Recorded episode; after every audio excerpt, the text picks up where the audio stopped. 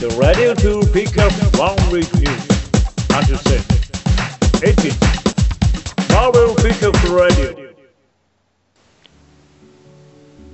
さあ、今週もやってまいりました。マーベルピックアップラジオ第86週目です。1週間のマーベルでくくり、気になることをピックアップして話していくラジオとなっております。今週は2人です。はい、はい。マノでございます。ね今週はね、マーベルピックアップラジオ史上最大の事件と。そうですね。ね。ビッグインシデント起こりましたね。ね はい。最大の事件がありますから。ぜひとも最後まで聞いていただければ。ね。ですね。はい。くまさんは最近どうですか最近ですか最近ですね、一応ね、あのー、今まであのー、ネットフリックス入ってたんですけど、ちょはい。っとダブルで Hulu にもお入ることになりましお、なぜた。あのね、どうもね、いろいろ見たいもの がね、かぶってるやつもあるんですけど、あ、まあね。植えたので、あどうもね、X メンのアニメを Hulu で見れるときあ、あの、まあちょっと見れてない92がね。あのーそっちもちょっと入って、うんうんい。ろいろ見れてなかったやつも見ようかなと思いですね。名作のオープニングがね。ますね。懐かしい映画とかも見れるんで、ね。バックトゥーザフューチャーとか見 たいし。 DVD で持ってるからいつでも見 れる。いろいろね、懐かしいねいろんな、ね、作品見れますからね。もちろん、はいドラマね。デアデビル、ジェシカ・ジョーンズもありますからね。ネットフリックス。そっちも。だね、洋画大好きだと思うんで。ね。は。はいいでは、今週のピックアップニュースやってまいります。えーまずはですね、えーマーベルがデッドノーマル新たなティザーを公開しております。はい、陰謀が明かされると。はい、はい。今週陰謀が明かされるという文とともに挙げられたツイッターがですね、えーマーベル公式アカウントから発せられたと。んそれがですね、スパイダーマンイベントに関するデッドノーマルのティザーをね、含んでいたと。まあ今までのね、そのデッドノーマルのティザー含め、移り変わっていく中最後、はいあなたが話された全ては間違っている。陰謀を明らかにされる。という大文句があり、はい。何が明かされるのか。何がね、ね、なんか、ワンモアデイが間違って いた。実はワンモアデイのふりをみんなしていたんだ。そ実はワンモアデイなんかなかったよ。ワンモアデイになったふりをしていたんだ。う、みんな知ってたってこと。みんなワンモアデイ感出してるから、あれ、俺もちょっとワンモア、あれみたいな。集団心理が強すぎるやろ、それは。 ちょあれお俺結婚してない。あれ結婚してないのあじゃあ結婚してないな。してないこみたいなとにしよう、みたいこの流れ覆せない僕みたいな。な。どういうことやねん。ハリーが生きてたのあハリーは生きてるハリーだよ、僕生きてるよって。あ人れから生きてたよってこあ とれじゃあ、ち死んで、あれ死んでなかったっけあいや、なかったよな、みたいな。れみたいな。いや、まあどうなるのかね、まだわかんないですからね。まあね、ね。何が、何がどうなって。行くのか。ねえ。グエンの謎とかもまあね、ありますからね。そうですね。まあいろいろと秋にかけてのね、なんか、また新たにティザーをね、持ってくるんじゃないでしょうかね。どうせ、少し小出し、小出し、小出小出しししねながら、そうどうせ大して明かされない。ね。さあ、そして続いてはですね、実写関連ですね。えーサンディエゴコミコン2016にてですね、映画ドクター・ストレンジがやってきます。おはい。これはですね、スコット・デレクソンがですね、えー、ツイッターの方で、サンデーゴコミコン2016のロゴとともにある映画ドクター・ストレンジの、えー旗、バナーをですね、写した画像を公開したんですね。はい。おそらくサンディエゴコミコン2016で映画ドクター・ストレンジのパネルを見ることになるうんではないかと。はい。そこでまたいろんなね、発表とか、新たな映像とかが公開されるのではと。そう現地でしか見れないやつを流すんでしょうね、また。ねえ。でサンディエゴコミコンは7月20日から24日に行われます。皆さんね、一番大きいコミコンですよね。はい。マーベルのいろんな発表とかもありますからね、皆さん。マーベルなお、直後のね、サンディエゴコミコン何があるのかね。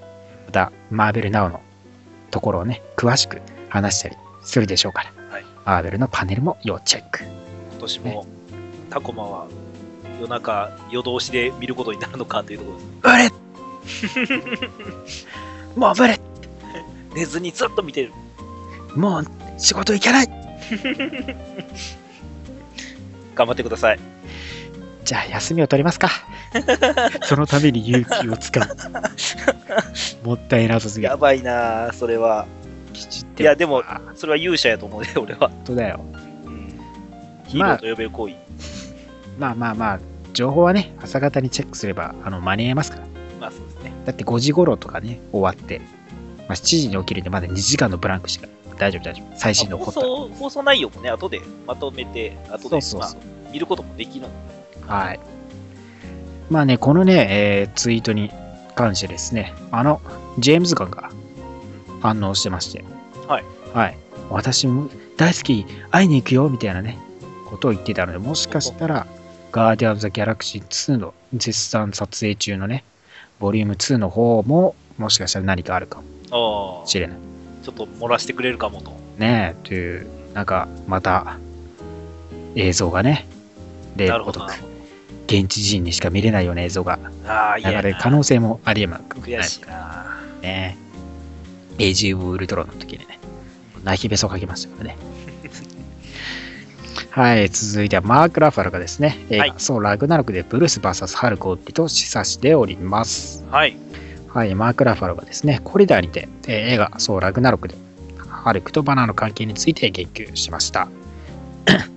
はい、私はですね、えー彼がハルクとの関係を描いた最後のストーリーを考え、自分を分解し、それをほん、それは本当に誰もその場所にいなかったところだと。まあ、これはアマデウス町にね、えーハルクを吸収されたところのコミックの最近の出来事の話ですね。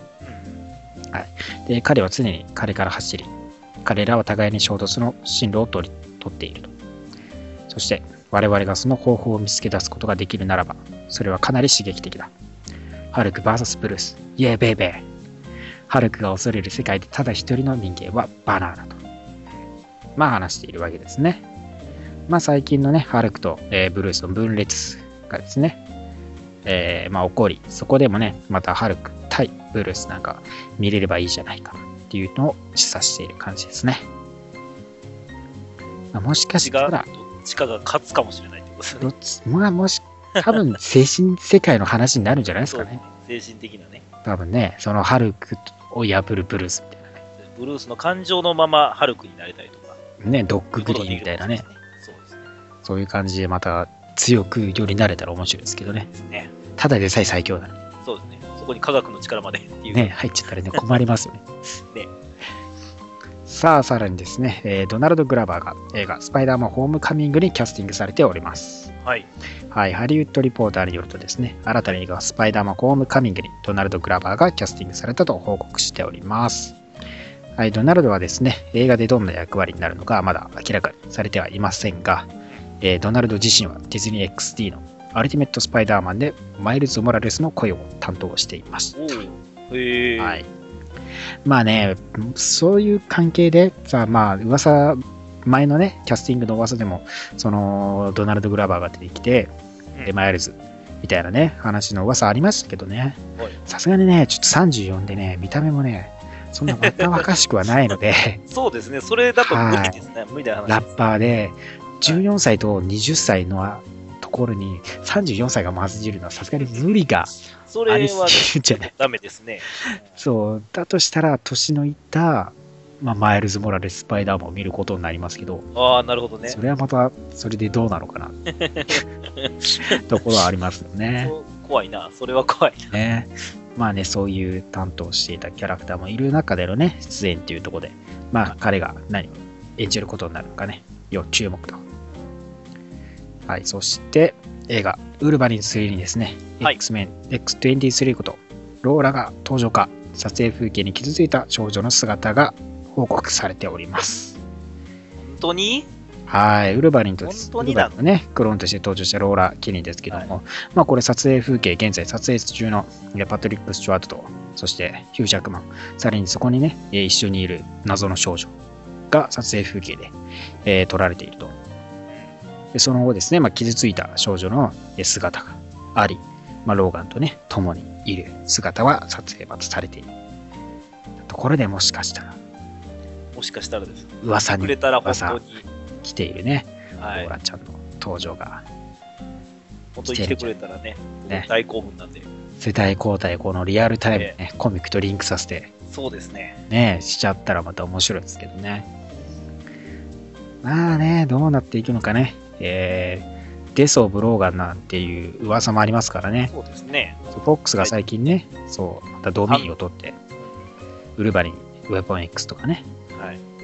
ドメイン取ったんでまた奴隷になるか選手権がありますけどダミーの可能性もありますからね、それがね。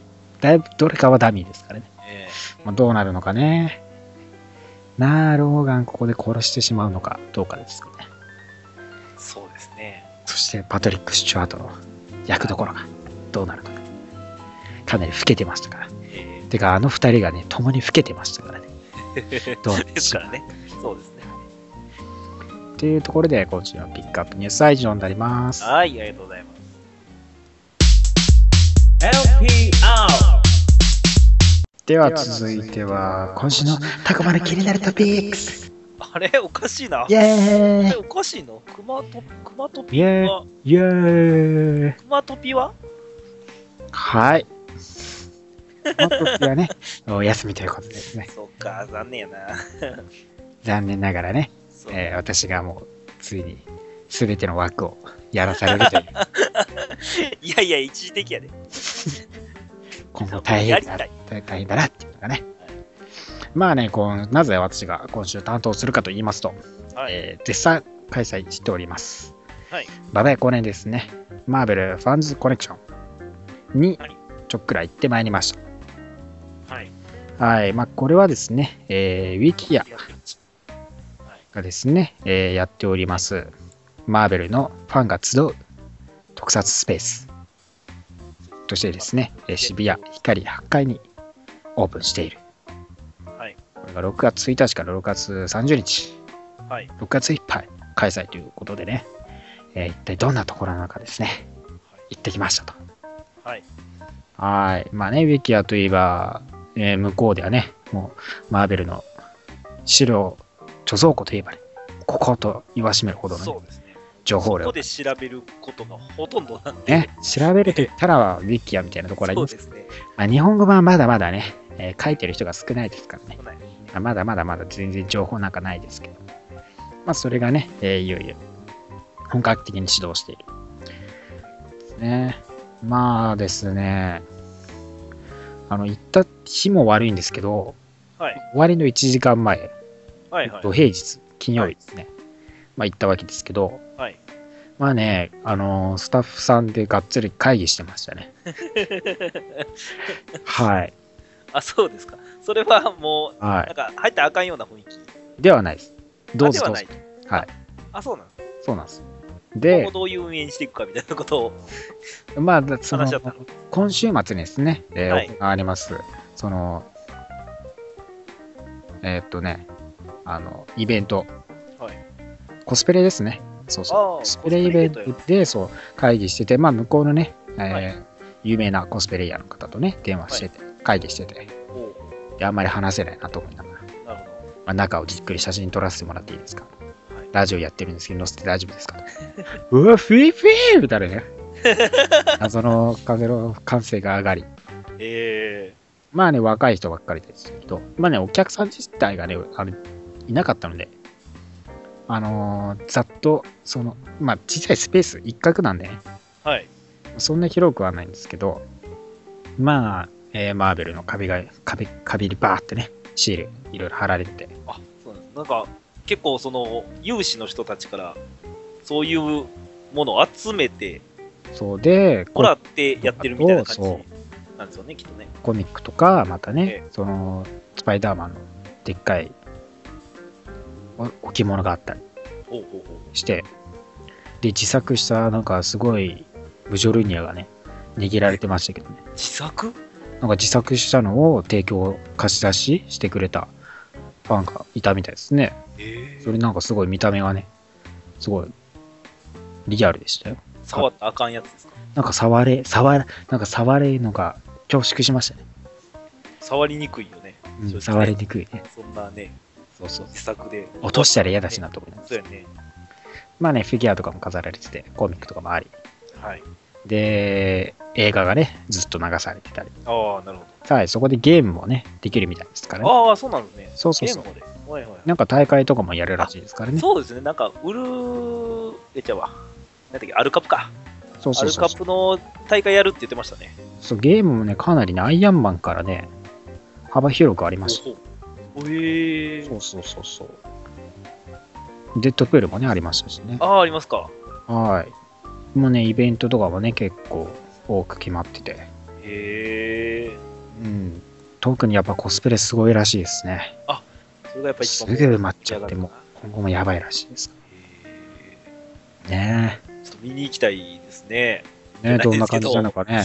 でもまあ、事前登録は終わってるらしいですからね。ああ、そうなんですね。はい。写真だけ撮りに行きたいなと思ってしまいますね。ねえ、いろいろとね、どんなことをやるのかね。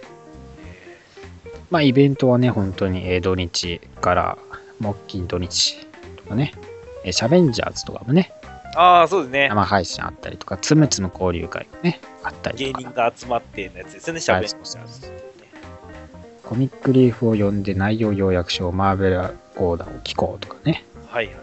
アポカリプスインスタントエキスパートを作ろうとかね、ああ、いいですね。ね完全に後半は Wikia の編集ですけど ね、あるみたいですからね。はい、いろいろとね、えーあるようなんで、皆さんもね、ぜひともね、お近くの方ははい。行ってみてはいかがでしょうか。はい、スタッフさたんのこまさん、もうもう一回ぐらい行きませんかなんかね、行けたらいいんですけどね、まあ、そうです月末ですかね、行けるとましたら。た、またそうですね、月末に、まあ、言うたらもっと物が集まってとかしてる時に行くと、そうもうそほうぼ完成形が見れるんじゃないかと思うんですけどね。ね、内容要約しようとか、マーベル講談を聞こうみたいなのを聞きに行って話し始めるっていうのもね、面白いかもしれないですね。もしかしたらね、それが盛り上がったら各地で、またそれをやるかもしれない。知れないですね。そうです東ね京。、大阪、はい。ね、名古屋、うふ福岡みたいな感じでやるかもしれないですから、ん、ね皆さんのね、いると土地でもね、そうそうそう、いろいろなところ転々としていけるかもしれないですからね。そうかもしれない。まあ、ぜひうんしていただきたいなと。ぜそうですね、はいぜひとも行っていただいてね、うんマーベルについてね、えーマーベル好きが集まるところですから、本当に。そうですね。マーベ輪ルを広げてね、どうんんどん話し、交流してていこうじゃないかとコ。ミュニティを広げていった方がいいと思います。ええええはい私は完全に無理でしたけども。 はい、喜ばれへんかったのそのなんかラジオやってますよみたいな。あなんかね、すごい気遣っていただいたんですけど、さすがに会議だったんでね、あんまりこう、話すのはね、難しそうだなとそ思っうて。か、はい、まあ聞いてねま、聞いてますよみたいな声があったら嬉しかったんですけどね。 それね、聞いてないみたいですからね。残念や。はい、まあ若い、若い人にね、あのタメ口をすごい聞かれるというねことはありましたけどね、 それぐらいフレンドリーだと。あーなるほどね。はい、な年齢を聞かれて、なぜかよろしくって言われたっていう、あ若いな、ノリが若いな。謎のそ、れそう、ちょっとついていけなかった。 いやはでい、もいいじゃないですか。ねうん勢いがあるってことはいいことです。そうそうそうそう。はいなだからね、その砕けた感じで話せるんでね、ですからぜひとも行ってみてください。はい。はい、ということで今週は以上です。はい、ありがとうございます。 Marvel Pickup Radio. では続いては今週のリーフレビューです。はい。はい、今週はたんまりとあるんで、テンポよくいきたいと思いますけど、まあ、まずはですね、えー、シビルウォー2の2号ですよね。そうですね。まあぶっちゃけ、どうでしたそうですね。あーね、あの、 正直僕だけかなと思ってね、あの、、はいろんな有名なサイトさん、ちょっと見て、あの、レビューとかね、まあ、評価見てみたんですけど、まあ、酷評でした。 あ、俺と同じ思いだったなっていうのがね、あの、あー後でそうですまあちょっと自信を持ってね、話していきたいと思います。まあね、なぜ今回ちょっとね、微妙なのかというところなんですけども、まあ、前提として、えーマーベルのシビル・ウォーといえば、まあマーベル界でも一に争う決心の作品として、まあ、押し出している作品でもあると。そうですね。ですよね。で、まあ、単純明快な対立があると。ワン VS 自由ですよね。があり、そこにおいて両者とも意見がね、ぶつかり合い、衝突していくっていうのが、まあ、シビルウォーの、ある意味では醍醐味だったわけですけども、まあね、まあ、2号にしてもまだ、なんか微妙なライン。対立してるのかどうかぐらいの感じですもんね。まあまだそんなに明確にはなってないし、あとね、僕思ったのは、なんかね、いろんなヒーロー出てくるんですけど、なんか、縮こまってませんそうなんか出てくるだけでうん。何もしない し、なんかせ、世界観が狭くないですかなんかそうう、ん。ね、規模、規模はね、狭いわけじゃないんで、なんかね、世界観は確かに小さくて、こじんまりしちゃってて、で、となんかね、まあ、アートのね、デビッド・マルケスの無駄遣いだなって思うところ がかなりをそう、ですね。はい。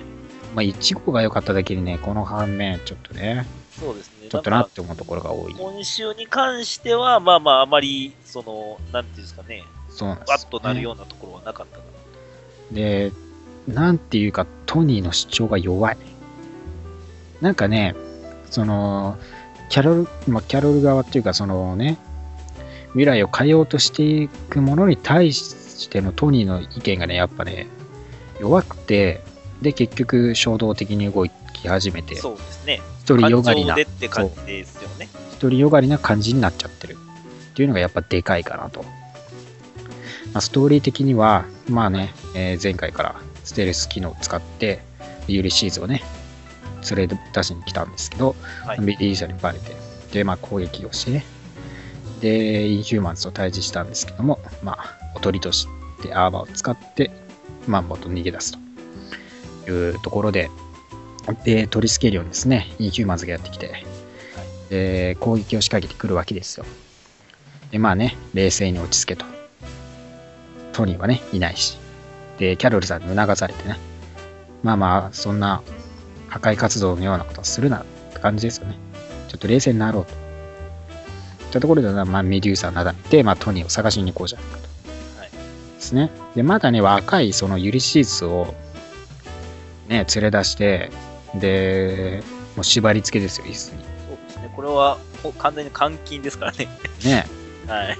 そんなね、無抵抗で、そんな、ね、何もできないような青年を、そうですね。な殴る殴ろうとしたりとかね、なんか、ちょいろそのやって脳を調べて引きね、出そうとしようとするんですけど、そう、脳を調べて能力をね、どんなそのものなのかっつうんで、まあ、刺激を与えて、それが感情的なものではないかと。いうんで殴ろうとしたりね、する中で。で、まあまたね、そのヒーローたちが来る中で、ちょ、やばいわ。これ、このまま俺縛ってたらちょっとやばいから、ほどいとこうみたい な。いうそのトニーのね、そこの部分もちょっと何なんだろうなっていう。なんか、打算的というかね、そう。さすがに、さすがにこんな青年縛ってんのバレたらやばいから、どういうとこみ面面目立たないから、ちょっとここはやめとこうみたいな感じで変な、性癖に見られてしまっそうそうそう。で、ギリギリね、この、ムジョルニアが吹っ飛んでくる中、た。はい。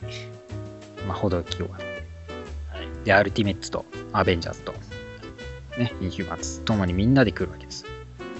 で、まあね、トニーもトニーで、まあなんか、そんな対立っていう感じにはせずね、まあまあ、その、話し合っていいたよ、みたいな感じ。そうですね。まあ、じゃれ、じゃれてたよ、みたいなね。むっちゃ嘘の笑顔で。 そう、装っていた、装う感じなんですよ。まあ、またそこがまたね、その、そういうところですよ。そういうところですね。大人になったのか何なのか知りません が、そういうところですよ。そういうところです。これはちょっとトニーを擁護できない。ね。で、ユリシーズがまた見ちゃうわけですよ、ビジョンを。はい。で、はいなんとそこ,、ね、これもね。 はい、そこにはね、真っ裸のハルクさんがはい。全員のヒーローたちを殺しているというはい。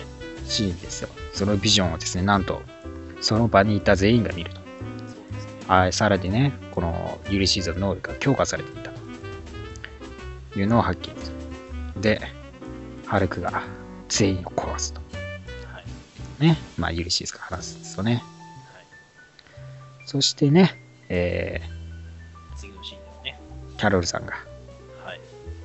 某研究所にやってくるわけですよね。はい。そこには、あの、バーナーがいたと。そうですね。ね、久しぶりに出てきたと思ったら、 ねハルクを亡くしたバーナーがね、いるわけですよね。はい。まあ彼がどんな役割はなんのかね。なんハかルク研自体究もをしてるかわからないですけどね。はいね。なんかいろいろ生物学みたいなことやってるみたいですけどやっねて。るんですよねまあ完全にあの核のマークがある んで、まあガンマ戦とかその時点でもね、うまた浴びさせてとか、結局、お前自身がハルクに戻るんちゃうんかみたいな。まあ、感じですけど、サンゴ、嵐の前の静けた静けさと言いますかね。もう誰かが死ぬってことは示唆されていますからね。まあ、そこへの布石なのか、何なのか。未来のビジョン、完全にもう、あれなんですよ。ホークアイが胸ぶっ刺さってて、ね。確実に死んでるだろう 絵なんで、ですよね。他の人はね、例えば握り、握られ、握りつぶされてるのかな握られて、ね倒れてるって絵なんで、まだまだ生きてる望みもありそうなもんですよこいつもこいつもゲットーみたいなね。本当にあの、人形を振り回す子供のごとくみたいな。ね、感じです。まあそして、シビル王の単位ですね。えーまずは、いっぱいありますからね。シビル王2、X メンですね。 X メン。はい。まあ、X メンは、えードバイの、まあ、ミュータントたちをね、まあ、テリジェンミスト、クラウドがね、また接近中というところでですね、マグニートが、まあ助けに来ましたよと。はい。私が来ましたよ。っていうなるごとく、まあ、彼の X メンがね、はいやってくるわけ。セイバートゥースとエムとサイロプですね、がやってきて、まあ、避難しますよと、している中、そんな、そんな感じじゃないけど な。いやでも、避難してる連中そういう感じだけど、避難しますよーって、そんな感じじゃないとサ思イう。サイロク、避難しますよ。 早く逃げてみたいな感じじゃない。そんな感じじゃないのかな。 まあね、そんな中で、えーボーイたちがね、本性を表す。そう、彼らはね、プライムセンチネルだったと。はい。で、またセンチネルの攻撃にもさらされると。はい。で、ね、そこを守りながら戦う中でですね、まあ、ビルを壊されて、まだチェルジェンミストがね、まだクラウドが去る去っていない中、壊されてっていう流れになってしまって、まあミュータントがね、殺されたりして、そこからみんな外に飛び出していくわけです。まあ、その、マグニートとかね、えーサイロクとかの力で、そのクラウド自身をね、その、振りかからないようにしながら、そうですね。はい。で、そして、そこにまたエクストラオーディネリー X メンのね、メインの X メンたちが助けにやってくる。はい。で、2人のチームでね、戦う。結構ね、だからね、珍しい、久々っていうかね、ハッチ合わせていなかったんでね、今までね。そうですよね。はい。で、ローガンとね、そのセイバートゥースもね、対峙してますからね、久々に。まあ、テリジェンミストを抑え込めるすごい画期的な能力というか、 当たり前なんですけど、やっぱりストームは便利ですよね。ねそういう面でそはのねま。ま雲かき消せばいいですからね。そう雲を追いやればいいですからね。天候を操るっていうのだはいぶ楽ですよね。ストームいてくれると。まあね、その後はですね、はいえー結局、最近のシビル・ウォーでの話になり、まあ、この X メンはね、えーそのシビル・ウォー最初の1号でもね、あったセレスティアルスとの戦いとかはいには参加してて、で、ね、ジーン・グレイはね、もう完全に合ってますからね、ユリシーズに。で、まあ、サイロックがジーンの脳を見て、まあ、最近の出来事について知るわけですよね。まあ、サノスが来て、ウォーマシンがやられたとことかですね。まあ、追い出されちゃうんですけど、勝手に見んじゃねえよ、この野郎みたいな。すぐジンを怒りますから でも、こうやって説明が楽で済む分、だいぶ楽やと思うんですよね。ね。まあ、後半は完全にね、そのお互いのチームとの話し合いで、で、マグニトがやっぱりインヒューマンズに対するですね、嫌悪と、えー敵対心をむき出しにしていると。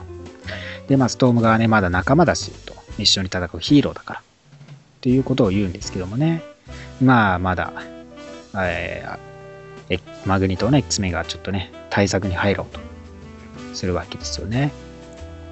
で、サベッチランドがね、えーウォールーム X 基地にね、戻って、で、今後に X メンの対策を練るわけですけど、で、そこにですね、なんと、あのキャラがやってくるわけです。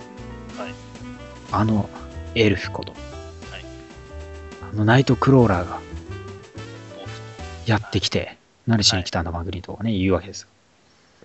君が正しいと言うんですよね。マグニートを擁護して、マグニート側にナイトクローラーは立つと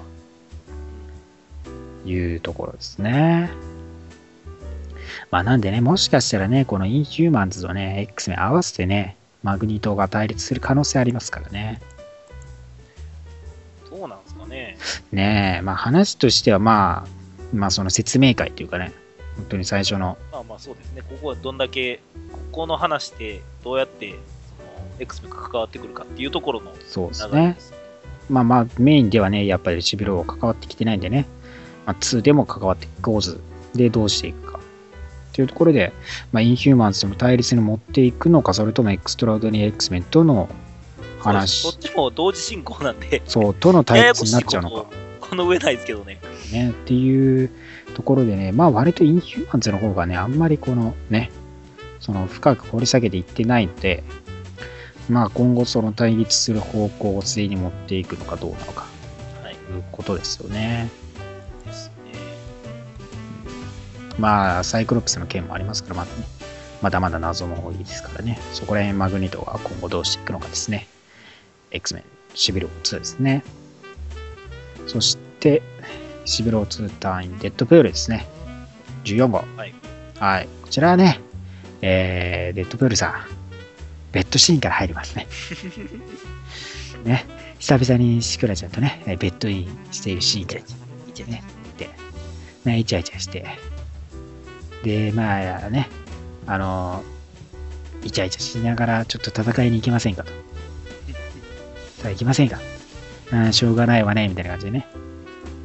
で、アッセンブルマイフォースってね、自分の兵隊たち、モンスターたちを集めるわけそでうですすよねね。。おいえっつってね、めっちゃノリ慣れで出てくるさ。まあ、それはね、もちろん、あの、セレスティアルズのね、戦いに、えーまあ、地上に出てきていたと。完全にね、シクラさんもね、重武装ですからね、鎧を指にまとって、モンスターの女王としてのね、威厳を保ってます。まあ、そこにもね、マークス・オーマーニたちもやってきて、セレスティアルズとの戦いの中、まあ、い一般市民たちをね、えー助けてるわけですよ、マークス・オーマーニは。はい。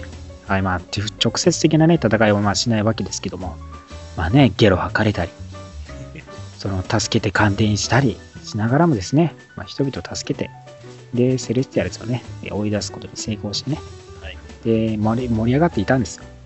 なかなかいい軍団ですもんね。ね、こう見るとね、で、シクラもね、ぶっちゅうして、はい、やったじゃないかというところでね、で、連絡が来るわけですよ。アベンジャーズのね、タワー、スタークタワーで、はい。パーティーやりますよ。はい。お呼ばれしました。はい。 祝賀会ですね。はい、なんですけども、マークス・フォー・マニーははい呼ばれてねえから、俺とシクラちゃんで行くぜ。はと、なんだあいつ、ぶっ殺すぞみたいなね。みんなガチギレです。何やあいつ調子に乗りやがって女とイチャイチャしながらな。お前何やあいつマジで。やる何やんのかこらみたいなね。めっちゃみんなお怒りです。で、まあね、マークス・フォー・マニーはね、はい。下向けながら帰ってきて、まあ、ケーブルがまずそこにいたんですよね。あの、アベンジャーズ・ユニティ・ディビジョンもね、同そうじですね建物なんでね、はい。でケーブルがいて、何、金パーティー行かないみたいな。俺が行くわけねえだろみたいなね感じで話していて。で、ね、タワーでは、デッドプールがビジョンと話したり、ユリシーズと出会ったりはいしつつですね、あとあの、ファクトニュース、ファクトチャンネルのね、えー JJJ の乗る、はいヘリの中継に思いっきりデッドプール映ると。それを見てね、また、ねやろなんだあいつはみたいなね。またガチギレしている、マークソン・マーニーです。ならみたいなね。で、まあね、またね、そのマークソン・マーニーが、そのデッドプールに対してね、剣を抱きつつ、ケーブルさんがね、はいまあ、お金をね、たんまり抱え込んで入ってきたわけです。で、まあね、やり口がね、その、銀行、 銀行でね、やり口をね、汚いですからね。汚すぎるね。なんすか、この人は。この人、すごいことしてるな。何バックインタイムって、お前何時間戻 って、お前お金かす、その振り込んで、お前今に、今引き出しとんねん、現代で。本当に汚いよな。ほんと汚い、こいつな。あれだから利子で食ってんだよね。何十年っていうその利子分で、あの、お金を稼いでんです、こいつ。まあ、それに対してね、マークス・フォー・マニーみんなもううっとり顔です。え、マジお金すごくねまあ、天才だよ。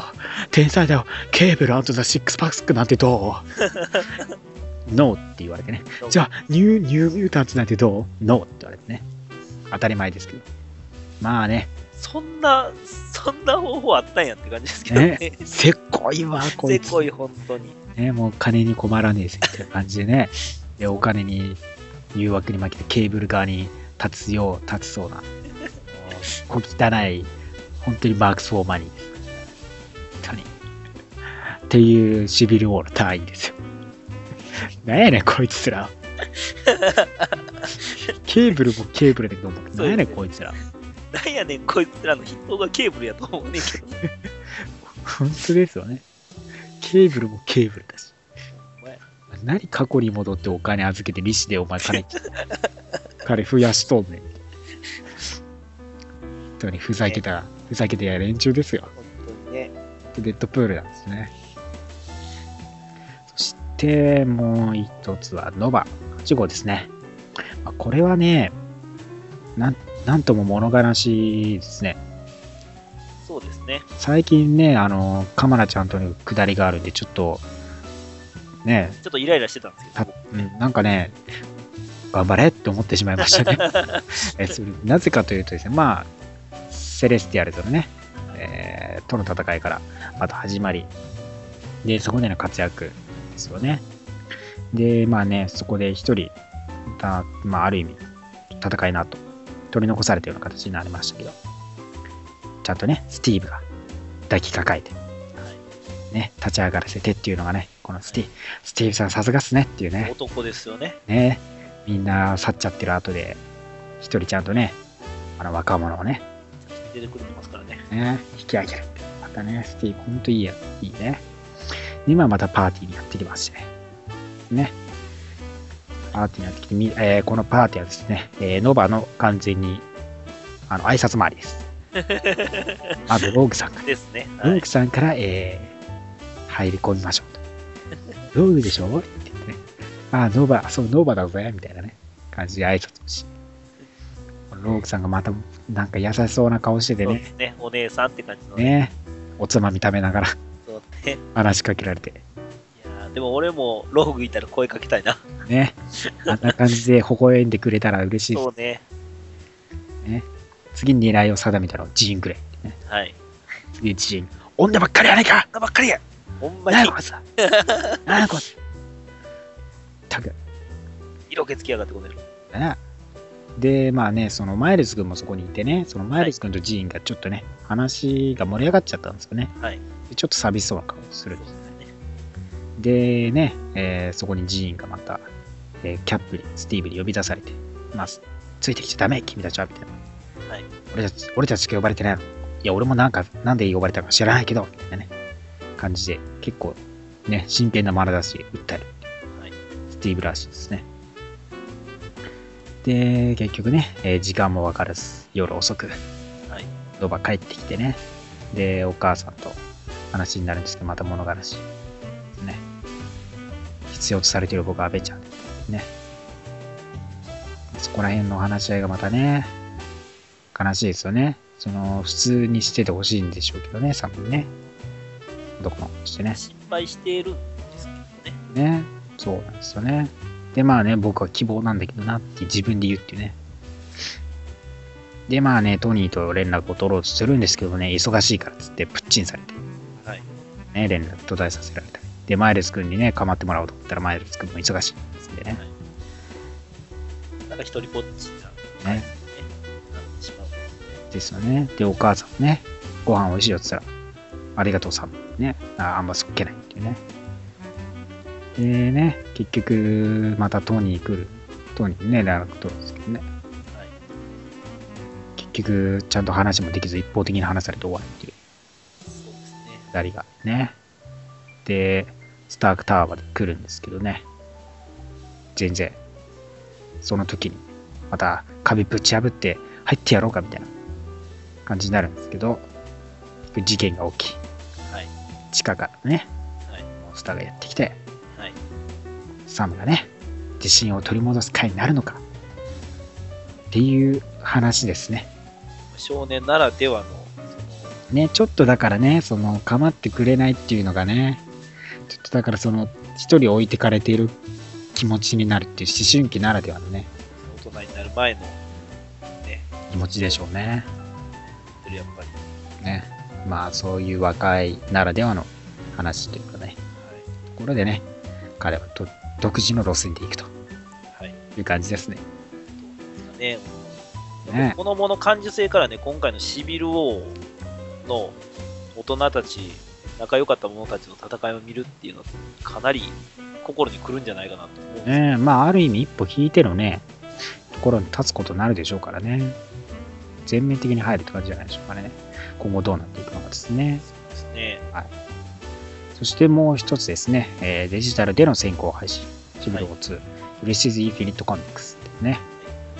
はい、1号ですね、えーユリシーズの話ですけど、まあね、彼は、えーインヒューマンズと共にですね、えーカーナックのところに連れてこられて、で、メデューサはね、カーナックに鍛えてもらえという話になるんですけどね、その周りにいた若いニューヒューマンたちがね、カーナックに対してね、こうやってなんやねんみたいな感じでね、おっさんですからね、そうですね。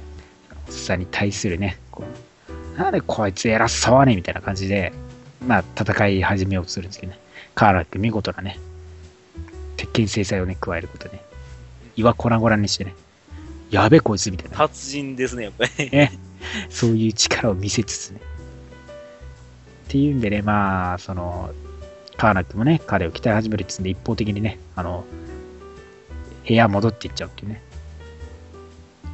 で、修行が開始されるんですけどね、もはう、ユリシーズが早速置いていかれて、あ、ば、バイバイまたねってみんなに言いながらね、ちょっと待ってよっていうね、そのくだりが面白かったですね。普通の少年、少年っていうまあですよね。もう、普通の青年ですもんね。まだ学生ですからね。もう覚悟も全然決まってないですし。そうそう。まあまたね、そういう描写がまた、その、なんですかね、そのヒーローたち、インヒューマンたちと、達人たちと、その一般人のね、まだ、インヒューマン成り立てのね、このユリシーズ、ギャップが面白いんじゃないですかね。ねうん。まあ、シビルウォー2の単位はこんな感じですね。ねはい。そして、えーアポカリプス・ウォーズ、続いて、はいアンケリッツメ8号ですね。もうこれはですね、えー前回から続いて、えーサイロックが脱出して、はい。ね、えー脱出した過程でなんと、彼に出会うわけですね。今までね、なんか、ヘルファイアークラブとして暗躍するのかみたいなね、感じがありました。あの、ファントメックス、はい。ね、がまた久々にね、登場してきて、で、ファントメックスとのね、戦いになるんですけどね。むしろクラウンアッカバーはなぜ気づかないって話ですけどね。こんだけ暴れてる。まあ過去を振り返りつつのね、この戦いですよ。二人恋人同士でしたからね。はいはい。まあだからアンキャニ X フォース時代をね、彷彿とさせるね、内容とかもあったりね。あ、そんなもんあんねや。ねえ、あの頃の、だってエヴァン、エヴァン君じゃなくてもう一人のアポカリプスはいの子供自身を殺したらファントメックスですからね。ああ、そうなんですその銃弾を撃ったね、その話とかも出てきたりとか。で、またね、ダアークエンジェルのね、下り、話とかもあり、うん結局、まあ、サイロックはファートボックスを最後はい倒すんですけどね。はいで、一方でね、えー、エムと、えーセイバートゥース、ね、えーカリストロのね、ところがエンプレイトにまた出会ったところですね。はい。まあ、地下でのね、元凶となる、モンスターがさせられて元凶となるエンプレイトと出会った、対峙したっていうところですね。で、さらにですね、えーサイロックの方ではまた、えダークエンジェル、ダークエンジェルね、作ろうとしているやばい、やばいモンスもうドラキでね、気持ち悪いですよ、本当に。ドロドロとして。で、サイロックはついにね、えー呼び出ししますね。助けを求めて、あのアークエンジェルをね、ウォーレン自身を起動させてしまって、はいはい。で、こいつをよこしてしまう。これが多分また、ね、いろいろと引き起こすことになるんでしょうね。ね、ねああの、アーケンジェルだらけになるんでしょうね。だらけ。ね、あのビジョンの通りになるんでしょそういうこうね。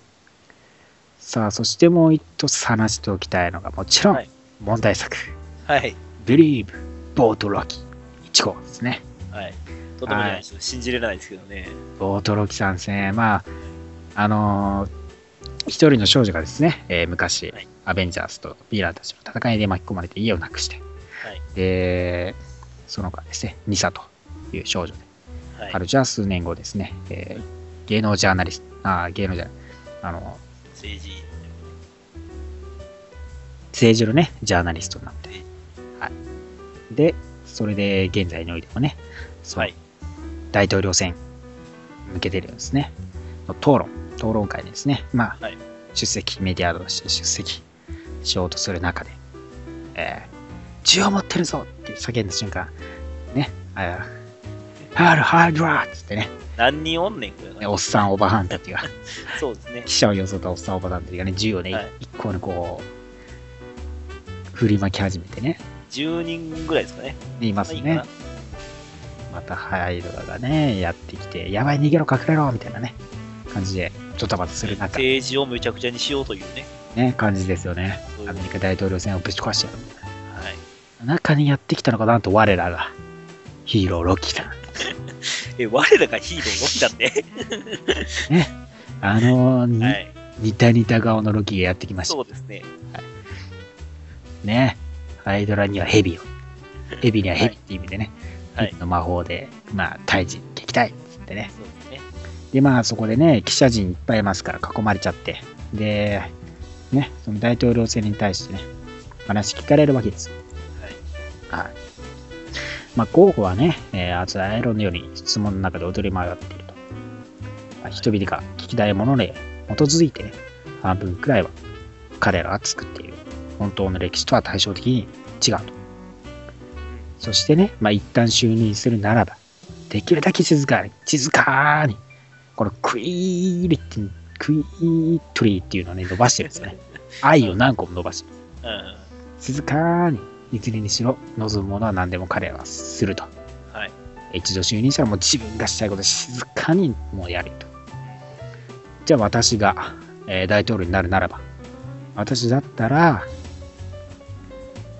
まあ大胆な嘘と嘘によって、まはいああなたの権利を与えようというわけですよねでまあそれにね、えー熱狂する人たちが出てきちゃうわけですよネタ的に多分盛り上がってる感じですよ。はい。ねこの嘘つき野郎がだって大胆な嘘ねつって自分で言うってまあそれで盛り上がっちゃうわけですよね世間は完全にロキで盛り上がるわけですよ大統領選なの中でねもうボートボートボート一票一票って、ね、投票されていっちゃうわけですよねそうですね。ネットでもねそしてまた登場しましたファクトチャンネル JJJ そうですね。そこで JJJ 今週、今週多いですね。ねアクトチャンネルね。 JJJ との討論ですねはい。討論会もう1対1でね、生放送でやっ出しててもらいますはい、その中で、ね、兄さんはね、なんやこいつみたいな感じになるわけですよね。はい。まあ、悲観している中、ロキがやってきて、まあ、彼女をね、いい風に言いくるめようとする中でね、まあ、にやり顔して去っていく。そして放か、送してたら、その放送の本人が横にいましたからね。え気持ち悪いってなるらしい。ただ、あ完全にね、もう不法侵入にも程がありますからね。そうですね。そこでね、まあ、オフィスにやってくるわけですよね、ロキのね。はい。次に。そしたらね、なぜかアンジェラがいるっていうね。 アンジェラがなんか手助けしてるっていう。えー怖い、怖いこれ。おい、お前は何をしとるんやって感 じ。まあ、その話を聞く中で、えーまあね、新たにニサはね、記事を書き上げたわけですよ。はい。はい。まあ、ロキは、そのワシントンをね、火のを海にすると。炎上させるみたいな。焼き上げる。ね。はいねというところで、まあね、編集長らしきおっさんがね、まあ、電話聞いて、分かった分かったと。いう感じになって、で、まあ、電話、電話切ってね、切ったんですけど、また誰かからね電話来たんですよね。はいで、なんか言われたんですよね。で、目がうつろになっちゃって、OK って言っちゃってね。で、まあ、次の日、朝目覚めたら、ですね、なんと彼女が書き上げた書き上げたものが、ロキのキャンペーンと、 ロキを完全に擁護する文に変わっていたんです。はい。なんじゃこれと。おなんだこれ、どうなっとんねや、これって。そして、んどうなってんだよ、これっていうので、えー彼女のところに来たのが、えーはい J ・フォスターのそう です。どうなってんねん、これって。それ多分今一番怒る人その人でしょうねって話で、ね。散々創始であの野郎やりやがってみそうたいでなすね、ね。はといこ。ろで、お前何やっとんねんって。なんじゃこれみたいな感じになってますよね。いや、このままね、独占して、独走してね、そうですね。今話題の某みたいにね、東京と、トラ、ト ラ。ね、そら、はい。あのね、カードゲームの人みたいになってしまう。 ね。まあ、リアルタイムのね、そのいう時事ネタを、ね、はいそしてね、突っ込みながら、このね、ロキのね、大統領選に進まっていうのがね、また面白い作品になってますからね。今後とも文字が多いです けど。けどね。時事的なネタを使っていくっていうのはちょっと面白いですね。はい。。そう、大統領選なんで、そういうね、その政治みたいなね、そういう話、道徳とか、なんかそういうね、話にもなってくるんでね、結構文字文が多いんでね、ちゃんと読んだらまた面白い作品にはなってると思いますから。はい、ぜひとも注目していただきたい作品です。ということでね、今週は5つの作品、長くなりましたけど、はいイフレビュー以上になります。はい。ありがとうございます。はい。 NPR NPR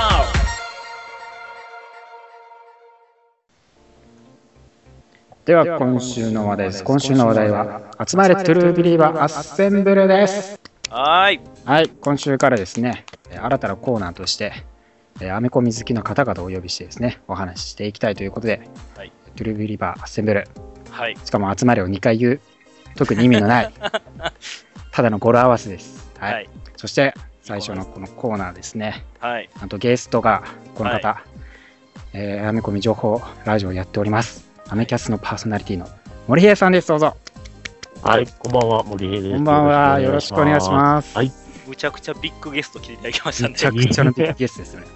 す。もうね、さっきからずっとね、こう、ハードルを上げられてる森平です。よろしくお願いします。いやいや、もうね、すごいですよ。なんか、アメコミの知識たるや、もいえ、とんでもないです。僕なんてまだまだですので。う、もう、正直コミックもすごいですからね、この間拝見させていただきましたけど、久しぶりのプロフィールの中にね。ね。もう全然もうね、自分なんてやっぱ、もう、ゲのゲだなっていうのをね、痛感いたしました。あの、えーやっぱりコミックを読み出すと、やっぱり、どのコミックにも、こう、興味を持っていくものなので、そうですよね。どうしても数は増えていくので、どうしても仕方がないことなんですけど、ただ、あそうので、僕はずっとモットーにしてることがあって、読んでる数イコール、あの、コミ好きな、その、いわゆる度合いではないっていうふうにずっと思ってますんで、はい。はい、あの、ずっと、えーの一人のキャラクター、はい。一つのグループずっと追っかけてらっしゃるファあンそうのです方ともね。はい。お話しさせてもらうこともあるので、読んでる量が多いイコールアメコミが大好きだというふうには、あの、僕は思わないので、はいただ、あの、トコマさんのようとか、あの、熊野さんとお話しできるのが楽しみで、今回、ちょっと参加させていたいだいやーたあんでりす。がとうございます。そう言っていただけると幸いですよ。えもうラジオを聞いていただけるっていうだけでもね、ほんと感激だったんですけど、まさか登場していただける。そうですね。聞いてくれたはったことがね、すごく嬉しくて。そうですよね。いやなんか特に、あのーはまえー毎週ですね、えーマーベルの新刊の情報を、あなかなか追えないことがあるので、い。はい。非常にそういう面でかなり助かっているというのが正直なところであしてー、ありがとうございます。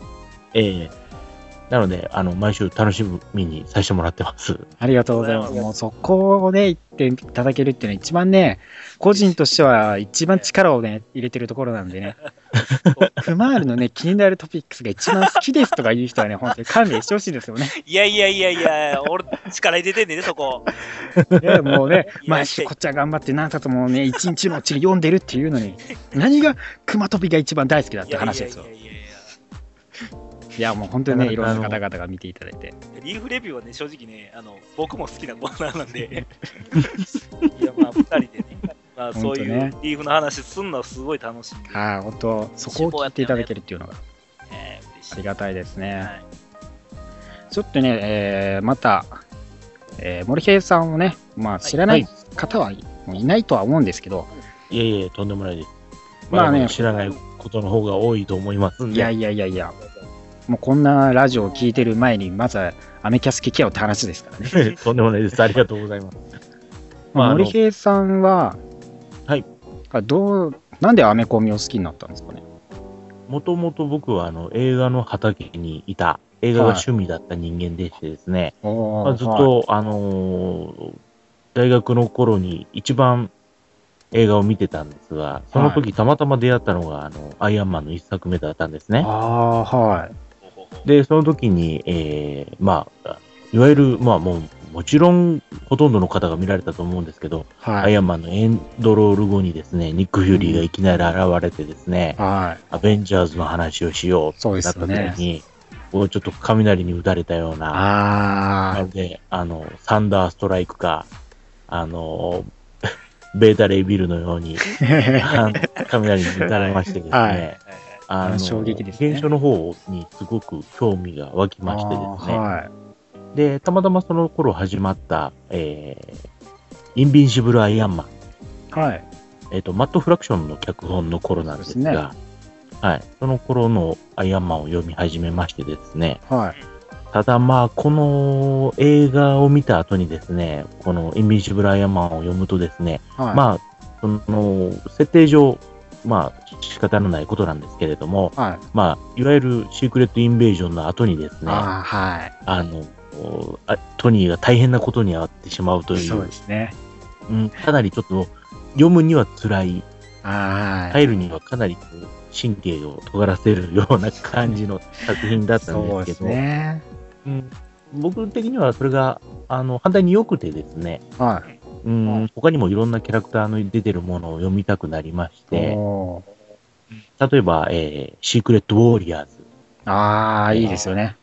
はい、あと、アンケニー・エクスポーツ、はこの辺をずっと読んでましい。て、アンキャニまあッもクスちろポん、ーツですね。はい。えーまあ、単独誌が始まったベノムですとか、ああ、はい。うーん、えー今や、あのー売れっ子の脚本家になってますが、はい。えー当時まだ出たての頃のヒックマンのファンタスティック4なんかを読んでましあた。で、それからずっと、おーえー今年で8年目になりますかね。あ、おアーメコミの趣味が始まって、ああ、ついに。まあずっと、はい、マーベルを中心に読んでるっていうのが、あのー成り立ちですね。なるほど。すごいですよね、本当でもね、知識量とか、本当8年いえいえでこれだけ蓄えられるんだなっていうのが、すごいですええよとんね。でもないです。まだまだ、あの、追い切れてない話とか、あはの、お興味があるけれども、結局手が出せてないキャラクターもたくさんいたりとかするのでい。、そうですよね。さすがにね、ともっ全と部終えてる人はいないと思うね。ねまあまあまあ、不可能なんですけどね。そうもう ね、不可能ですよね。アンリミテッドとか、まあ、あの、はいい、わゆるアプリですとか、はああいうい。形で読むのが多分一番、その、いろんなものを読んでみたい人にとってはベストなのかもしれないんですけど、ね。はい。僕はそんな感じでしたね、始まりは。ああ、なるほど。ありがとうございます。もう、確かに2008年のアイアンマンっていうのでかかったですよね。うーん。結構、やあっそこぱりからまた幅が、アメコミの幅も広がりましたからね。うん、そうですね。うん。いやー、確かに8年か。コミック自体呼び始めたの、ほんと数、確かに5、6年ぐらいですからね。いやいや、でも、あの1年ぐらーいじゃないかな、まあ、2年ぐらいかな。番組をこう、拝聴してると、あはのーやっぱり、えー僕も、もう、あの、アイアンマンの後に、えー読み始めた頃を思い出すような、い。こあうー熱意。というのを、特にタコマさ んと、熊野さんから感じるので、はい。はい。一緒に、あのーまあ、特に僕はマーベルが好きなので、はいあの、僕も読み始める頃はこれだけ、たくさんいろんな作品とかトピックにこう接しれてたなというのをあー、そうです追体験しながら、あー僕は楽しませてもらってるんですけど、はい。確かに今がピークかもしれないですね。そうです。一番でもね、楽しいです。確かに、ラジオやる前より、ラジオやってる今が一番読んでます。 そうですね。もうなんか、使命感みたいなのも出てきてるんで。そうですね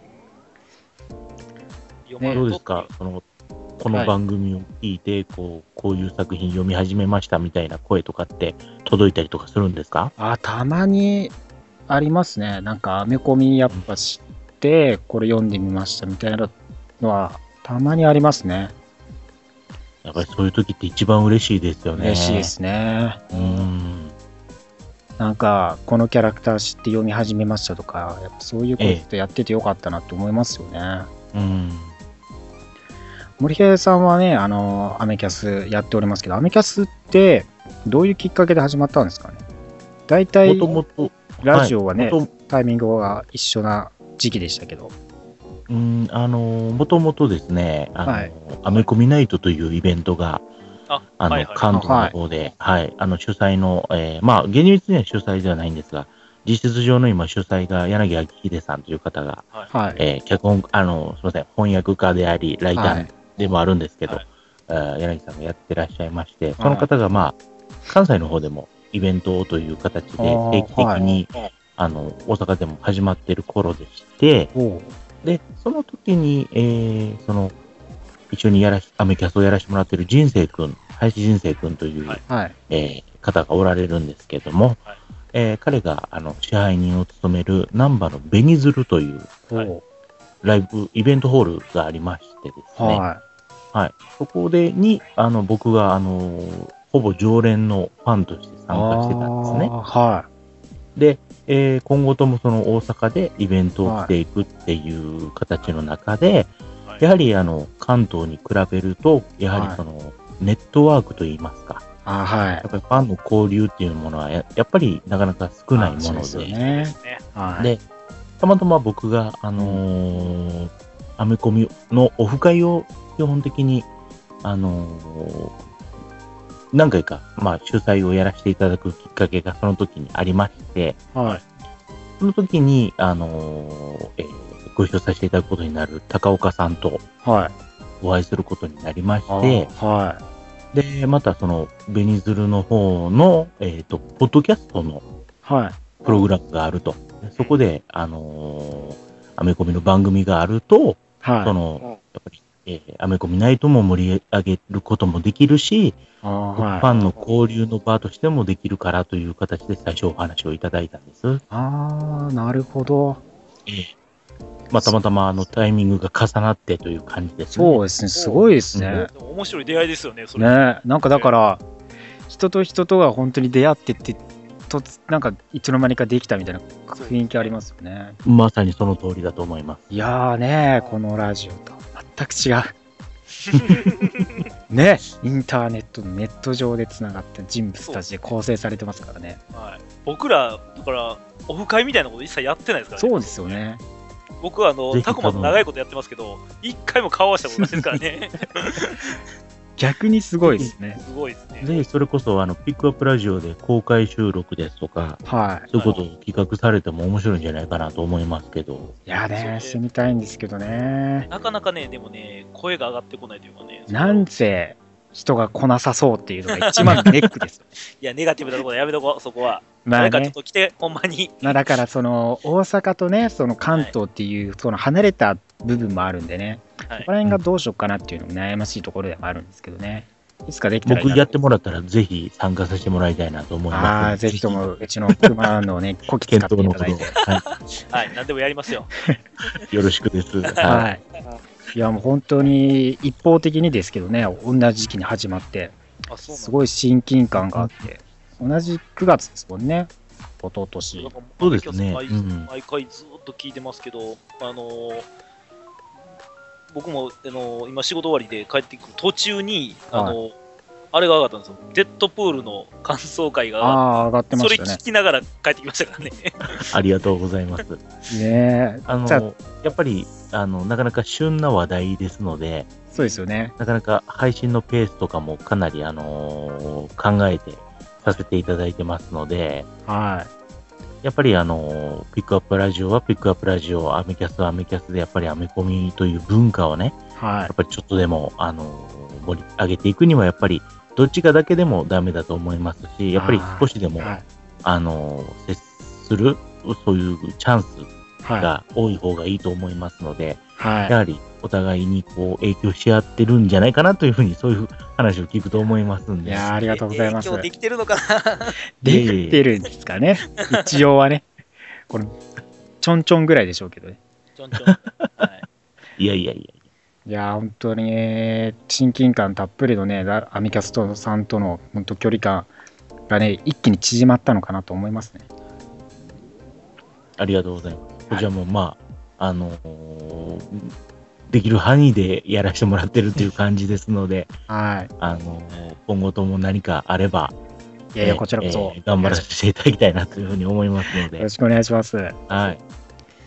あ、森平さんは、じゃあコミックの話に移りたいんですけど、マーベルの中で、なんか好きなキャラクターとかいるんですか、最初のファーストインプレッションは間違いなくキャプテンアメリカでした。あうん、ただ、あ、はあい。の、最近になるに従って、やはり、あの、新しいキャラクタああ、そうですー、よね。えーがかなり増えてきた印象が強くてですね、はい気がつくと、えーアビゲイル・ブランドです とか、えーはい。えードクター・ドゥープだとかで すね、はいえーそうですね。そんなキャラおったのかという、まあ、最近だとブルー・マーベルとかね、はいはいはい。ああ、ブルーバーベルもそうですね。今、あの、最新だと割とシナプスとかね、ああ、そうですねこ。の辺のキャラクターがかなり出てきたので、まあ、なかなか、あのーちょっと立ち位置も変わりつつある、あの特にシークレットウォーズ以降はあそうあでするねので、ガラッと変わったんで。そういう中で今は僕は、あの新しく追っかけるチームとかキャラクターを探しているというのが、今の僕のあ現状なの。ああ、なるほど。今、オールニオールディファレントマーベルでは、どこを追っかけてますか基本的にアルティメッツと、はい。えー今日決めたんですが、アンキャニー・アベンジャーズを追っかけようかなと思ってます。はい。ああ、やっぱそこ、アルティメット確かに、うんアルティメットアンキャニーは熱いですよね。ええあの、アクシズの頃から、あの、アンケニー・アベンジャーズは、やはりあの、普通のアベンジャーズではなくて、やはりミュータントとか、まあ、は最い。新だと、あの、インヒューマンからもメンバーを入れて、そうですね。やはり、あの、チームの壁を越える、もしくはその、いわゆるえー種族の壁を越えそうて、やはり、あの、共通の敵と戦うっていうのは、やはり、あの、マーベルが持ってる力をうん一番出しやすい、あの、チームになると思うので、はいこれを基本をかけるのが一番楽しいんだろうな、っていうふうに僕ああは、そうですよね。あの、考えながら読んでるんですけど、はい。アンキャニー出た当初からそのコンセプトってやっぱり熱いものがありますよね。そうですね。あの、やはりハボック、まあ、初期メンバーだとハボックと、はい。えーローグ、えーあとスカーレット・ウィッチ、はい。うん、なんかその辺のこう、ほん少し、あのーまあ、時期が時期ですので、A、えー、A バーサス X だとか、はやはりかなりこう、あセンセーショナルな、あの、イベントがあったので、そうですね。はい。特にあのバランスのよく、うう、んそれでかつやっぱりあのドラマがどうやって展開するのかっていうのをこう期待させるようなキャラクターがそうですね。まあ配置されていたのであの非常に楽しくあの読んでたというふうに思います。はい。今回なんか特にデッドプールもね、入ってきて、で、さらそうにですねケーブルも追加されてきてっていうのが、かなりやっぱメンツ的にも異色なチームっていう感じが、ほんそとうですね全米に出てますもんね。本当にまとまってんのかどうかすら、ちょっと怪しい感じがするんですよ、最 近。うんあれこそ本当にスティーブじゃなかったら絶対にまとまりようがないチーそムうやでんすよねね。。スティーブの力がもう絶大やからこそ。この時にハボックなんかがリーダーやって絶対無理だろうなっていう感じはありますよね。それは無理。 まとまらんまとまあらんれ不安しかないですそうでね。すよね。うんもうバラバラだろうなっていう。でまたあのスティーブ・ロジャーズが吹け、えー置いてこう一歩下がはっいそうて、ですねこうはいいわゆる指揮するというよりも指令を出す、そういう立場に変わったのがやはり大きな変化かなと思いますので、そこからまた新た、あえー新しいイベントに向けて、はい。どういうふうに話が進んでいくのかなというのは、あの非常に注目してるんですけど、まだちょっと僕、今、現行で始まってるあのシビルをセカンドあはい。を終えてないので、はあいのーなかなか、えー何とも言い難いところで はあるんですが、やはりこのイベントを超えるとまた、あのー新たなこうキャラクターとかチームのステージに上がるとは思うので、そうそですね。の辺もこう僕は単行本で追っかける派の人間なので、あーはいあの、ちょっと長いスパンでね、あの、あー楽しみにしていきたいな、なんて思ってます。まあね、アンキャニアベンジャーズもウルトロンとかあの関係とかまた匂わす部分も多かったりして、そういでろすいろね。と街に待たせてるものがたくさんありすぎますからね、各う種。ん。ね。森平さんはクロスオーバータイトルで言うと何が好きかとかありますかえー、まあ、えー、まあ、かなり衝撃を、うーん、受けたのはたくさんあるんで、はいまた、あの、僕の読み方がちょっと、あの、いわゆるキャラクターとかチーム追いというのを最初してなくてですね、あはい。いわゆるクロスオーバーイベントの TPB を買っていくという。ああ、僕と同じですね。僕もそうですよ。最初のアベンジャーズ・ディス・アッセンブルドからずっと買ってるんですけれども、あーはい。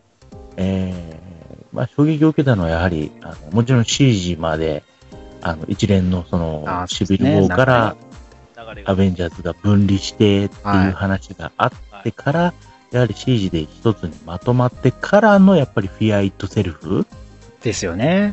うん、やっぱりあの、僕にはあの思い出深い作品かなというふうに思でってすよね。フィアイットセルフはやっぱいいですよね。うーんあの、やっぱり、えーいわゆる、こう、非常に強い敵に、はい。あの、改めて集まったヒーローたちがどういうふうに対抗するのかうん。っていう、まあまあ、あの、メインのお話も面白いんですけど、はい。やはり隊員で、あの、シビル王の時に、あの、責任を負わされるようになったペナンス、はいスピードボールが、いはいはいわはいゆる食材をするのかっていう展ああ、開そうですね。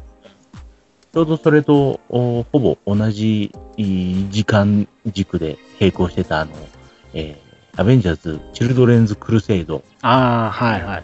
とかが、やっぱりあの、割とその、うまた違う軸なんですけそど、うですね。うん、割と僕的には、個人的にあの、シビル王からの流れを一度切る。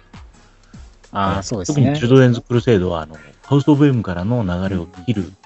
そういう意味で、あの2011年のイベントっていうのは、そうですね。かなり、なんかアンサー的な要素が多かった時期ですよね。そうですね、うん。チルドレン・クルセイドのスカーレット・ウィッチも確かに、あのーハート・オブ・ジャックの下りとかは、ね。泣けさせるようなねものありましたからね。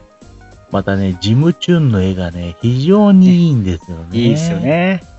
そあのの、味わい深い、こう、細やかさ。そして、あ女性とか、ちょっと若いハルクリングとかのヒーローは、かなりこう、綺麗になって、ーしそうですなやね。かにね、はあいの、。映るので、非常に、そういう意味でも、泣ける一作だったんじゃないかな、そなうんてです思うんですけどね。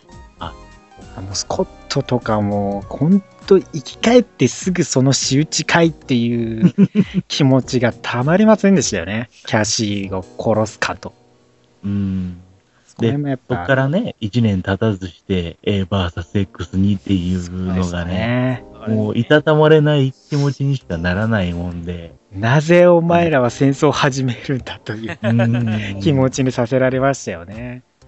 せっかくね、ユートピアできちっと、そうですよね。あの確立したミュータントのシステムっていうものができてるにもかかわらず、こうなってしまうのかっていうのは、あの非常にいろんな思いがありましたそうでね。すよね。うでんヒーロー、ヒーローたちが、やっぱミュータントに対するその考えとかっていうのがまだ微妙なところにあるんだろうなっていうのがね、匂わせて、そうですねその後にやっぱスティーブがやっぱこれじゃダメだっていうので、アンキャラ・アベンジャーズとね、その組織していくっていうのがまた感慨深いですよね。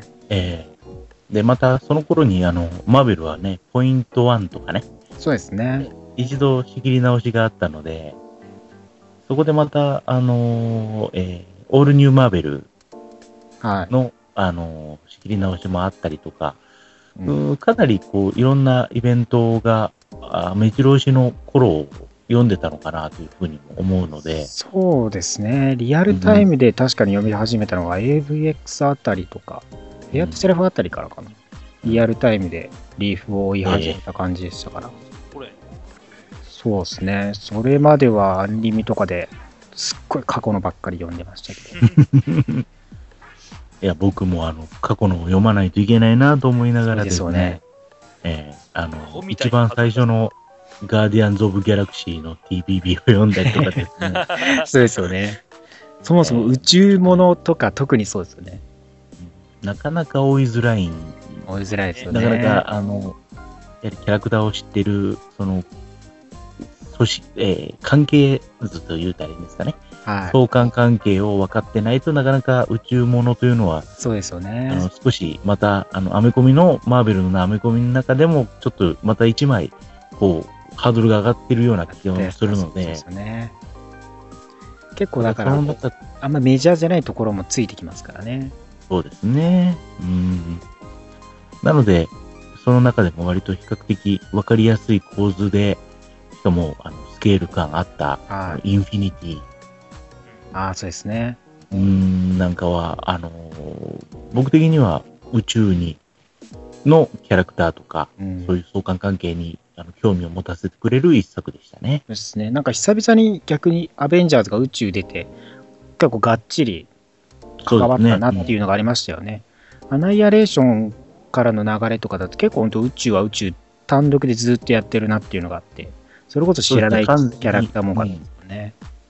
切り離されてあの進んでいってた印象があったんですけど、やっぱりインフィニティで一回こう一つになって、そうです時ね間軸が進んでいくというのは、なんかやっぱそこでちょっと宇宙要素も結構引き込んで巻き込んでみたいな着想があったなっていうのはやっぱありますよね。うんで、やっぱりその中でやはりあの、アベンジャーズも一話一話ではなくて、はいえーイルミナティチームであったりとか、はい。はい。えーサンダーボルトチームであったりだとか、はいですやはね。りなかなか、あのー切り口もたくさんありましたので、はやはりあのーどういうドラマをを作れるのかっていう、ああのーライターさんの力というのが、い。うん。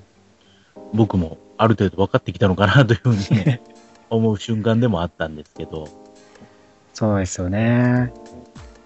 まあ、アベンジャーズ VS スメン後のね、流れとかが割と、そういういろいろ巻き込んでいくような話から、エイジ・オブ・ウルトロンの下りとかもね、あれはちょっと意味わかんなかったですけど ね。ちょっと僕もあのー映画のいわゆるアナウンスがなされてた頃だったので、そうですよね。そのためになんか作ったのかなみたいな、いうレベルで、ほぼその後、エイジ・オブ・ウルトロンの下りがなんか無視されてるようなええ感じでしたもんね。ちょっとね、なかなかあのーその前段階である、いわゆるマイティアベンジャーズの頃に、あの、はいハンク・ピムが、やっぱりあの、ワスプを失ったこととかそうと、ですよね。やはり対峙して乗り越えた後にこのイベントがあるというのは、ちょっと、あのーかわいそうだなというのが、ピーム視点からしたらそうですよね。まずあったのと、過去に戻ってきて。うん。なかなか、あのーうまく、その映画への、こう、いわゆる踏み台になるう作品に慣れてたのかなというのは、ちねょっと評価の分かれるとこそういう感じですねとかな、とこかなとは思うんですけど、ははい。まあ、その後のオリジナルシーンとかもね。い。うん。あれはいろ、なんだろう、本編よりもやっぱ単位ものの明かされてる部分が一番面白かったですよね。あーそうですね。なかなか、あのー本編の内容が内容で、しかも、その前後にウィンターソルジャーが、あフィアイトセルフで死んだかと思えば生きてて、みたいなくだりがあったりとかですよかなりちょっと、あのー設定とか、いわゆる共通の認識みたいなのを覆すようなことをうんしたかったのかなというふうに思うので、そうですね。あのーいわゆるその、カーブに差し掛かるような作品だったのかなというふううんに僕は思ってて、はい。なかなかあれがないと、その後の、やっぱりインフィニティへ、こう、ちょっとずつ、こう、動いていくという、あの、いわゆるす、滑り台的なところではあったかな、というふうには思ってるんですけど、まああそこからまたいろんなキャラクターも出てきてますしね。そうですね。うんアンジェラさんもあそこからね、やってきて。ほんとびっく りですよね。ね、アンジェラの登場だけは驚きましたからね。未だにいつか戻っちゃうんじゃないかっていう心配が ね、僕ずっありとますねしてるんですけど。そんなことあるんですか最近あんまり活躍してないですもんね。え ちょっと今後がやばいですよね。えうんなかなかあれだけのこう、えーいわゆる目を引くデザインで、しかもそうでね、えーなかなか剣を使うキャラクターというのは限られるので、ねそうですよね。かなり大型の剣持って、うんしか、も、設定がアスガーディアンです。ソーとロキの兄そうですね弟っていう設定に持ち込んでくるっていうのが、うんなかなか大物感いきなり出してきたね。ね。 まあ、あのー僕は初めてこういう、まあ、もほとんどのコミックファンは、もちろん同じ印象を持ったと思うんですけど、はやはりこういうそのキャラクターのその出版社を超えて移籍してくるというのは、い。うんうんうんあのーやはりかなりの衝撃があったんじゃないかなと思うんですけどそうですよね。ねうあんれは。あそこ一つ聞きたいんですけど、はいシークレット・ウォーズの単位で一番面白かったのって何ですかやっぱり僕は、あそれこそ、あのーソーとロキああ、そうですの、やはりその、アンジェラへつながる話がやっぱり好きだったなというふうに思いますね。ああ、なうるほん。っていうのも、他があまりね、ど。はい正直心に残ってないんですよね。逆に。いまだに読み返すんですけどね、心に残らないのがね、ちょっと残念なところです。いやー、森平さん、まだまだ話聞きたいんですけど、すいません、えこう結構いいお時間になってきたんで、おおー、そろそろはいと。いうところで、何か告知とかございますか、はいえっ、と、は毎週、あのー更新させていただいてます。はいえーアメコミ情報番組、アメキャス、はい。えーというのがございましてですね、はい。はい。はい。えーもっこもこチャンネルという、えーはいポッドキャストの中にありましてですね、はいえー月の初めにアメコミ情報を伝える情報のコーナーがありまして、はいそ。ちらに、あのー先ほどもご紹介させていただいたように、アメコミナイトの主催である柳明秀さんの方から、はい翻訳の情報とか、えーソフトのリリースの情報なんかがありまして、えーその他はあのいろんな、えーゲストを交えつつですとか、はえいーかなりレギュラーのメンバーでかなり大物のゲストそれこそ来てそうもらでね、ってますビッグゲストが多いですからねゲ。ストが多いんで。いえいえはあの頑張らせてもらってます。すはいごいですよね。見習うばかりです。お送りさせてもらってますんで、はい。ぜひそちらをまず一つ聞いていただきたいなというのがありまして、わかりました。もう一つ、はい。あのーこれは関西になるんですけれども、はいえーえー先ほど、あのー熊野さんとかの会話でも出てくるお店なんですけれども、はい。大阪の添右衛門町にある、えーアメコミカフェバークロスオーバーさんの方でですね、はい。 6月の26日日曜日にですね、えーアメコミの、えーコミックに触ったことない方を対象にしたいうんうん初心者向けのイベントをちょっとやらせていただこおうとおいうふうに、えー思ってましてですね、ー。ははいい。えーそのクロスオーバーのオーナーの、えー、と徳永ラウェイさんという方がおられるんですが、えーその人のアシスタントという形で私が、おえー横で、えー本当にあのアメコミのあの字を、ーはお伝えて、まあ、ちょっとでもあのコミックに興味を持ってもらおうというイベントをさせていただきます。い。おおすごいですね。うんまた、こちらの参加は、あの、また、はいえー、ツイッター等で、森平とかですとか、はい。あの、クロスオーバーさんのアカウントで、あの、発表されてますんで、はいそちらをチェックしてください。はい、わとかいりう感まじしですかた。ね。は6い。月26日ですね。はい、初はい心者。のよろしくお願い解し説ます。はい、ありがとうございます。本当、こんた今回はありがとうございます。ゲストど出演うも、あ。りがとうございます。ありがとうございました。これからもよろしくお願いいたします。はい、よろしくお願いします。はい。はい、ということで、今週いかがでしたか、熊さん。はい。よかったですね。ねえ、大事件ですよ本。当に、本当によかったですね。来てしまいましたね。はい。えー同時期に始二人とまっもた、はい。あの、アメキャスのね、森平さんが来てくれたっていうのがね、むちゃくちゃ二人とも緊張してましたからね。 ねめちゃくちゃ緊張して、すごいね、はい他人行儀感が出ちゃった。そうですねよ。 そよそ行きのタクマが、タコマが出ちゃいました。ちょっとおとなしかった。僕もすごくおとなしかったですからね。よそ行きタコマが出てしまいましたね。はい。